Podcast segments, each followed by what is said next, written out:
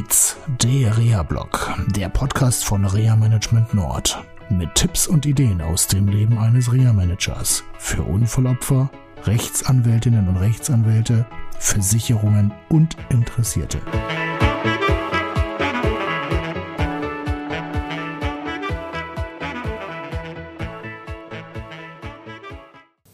Ich finde es immer wieder klasse, wenn Menschen sich so nach dem Unfall dazu entscheiden, einen Weg zu gehen. Und äh, so geht es einer meiner Klientinnen. Hm, sie hat als Kind ein schweres Schädelhirntrauma durch ein ähm, ja, Überrolltrauma erlitten und das Ganze knapp überlebt und ähm, ist dann, sag ich mal, gut begleitet worden äh, und hat das Glück gehabt, die richtigen Reha-Maßnahmen zum richtigen Ze Zeitpunkt zu bekommen.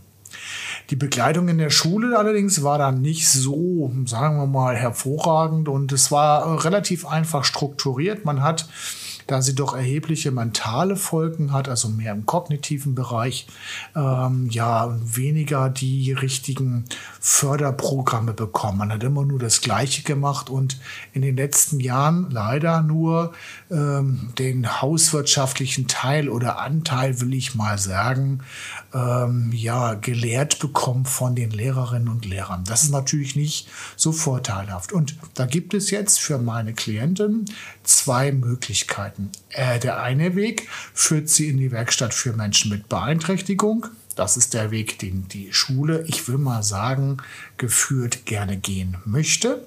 Und dann gibt es den schwierigeren Weg im Zusammenhang mit Reha Aktiv Bersenbrück und der Neuroreha Fechter zu schauen, gibt es Möglichkeiten, so viel Förderung doch noch zu generieren, dass eine Ausbildung auf dem ersten Arbeitsmarkt wahrscheinlich wird. Zwei Möglichkeiten und die Betroffene, die unter anderem unter Exekutivfunktionseinschränkungen nach dem Schädelhirntrauma leidet. Also Exekutivfunktionen sind Sachen wie zum Beispiel Entscheidungen finden und Entscheidungen treffen, äh, hat sich relativ schnell alleine entschieden, auch zur Verwunderung der Eltern. Sie hat gesagt, ja, Werkstatt für Menschen mit Beeinträchtigung möchte ich nicht, ich möchte den schweren Weg gehen.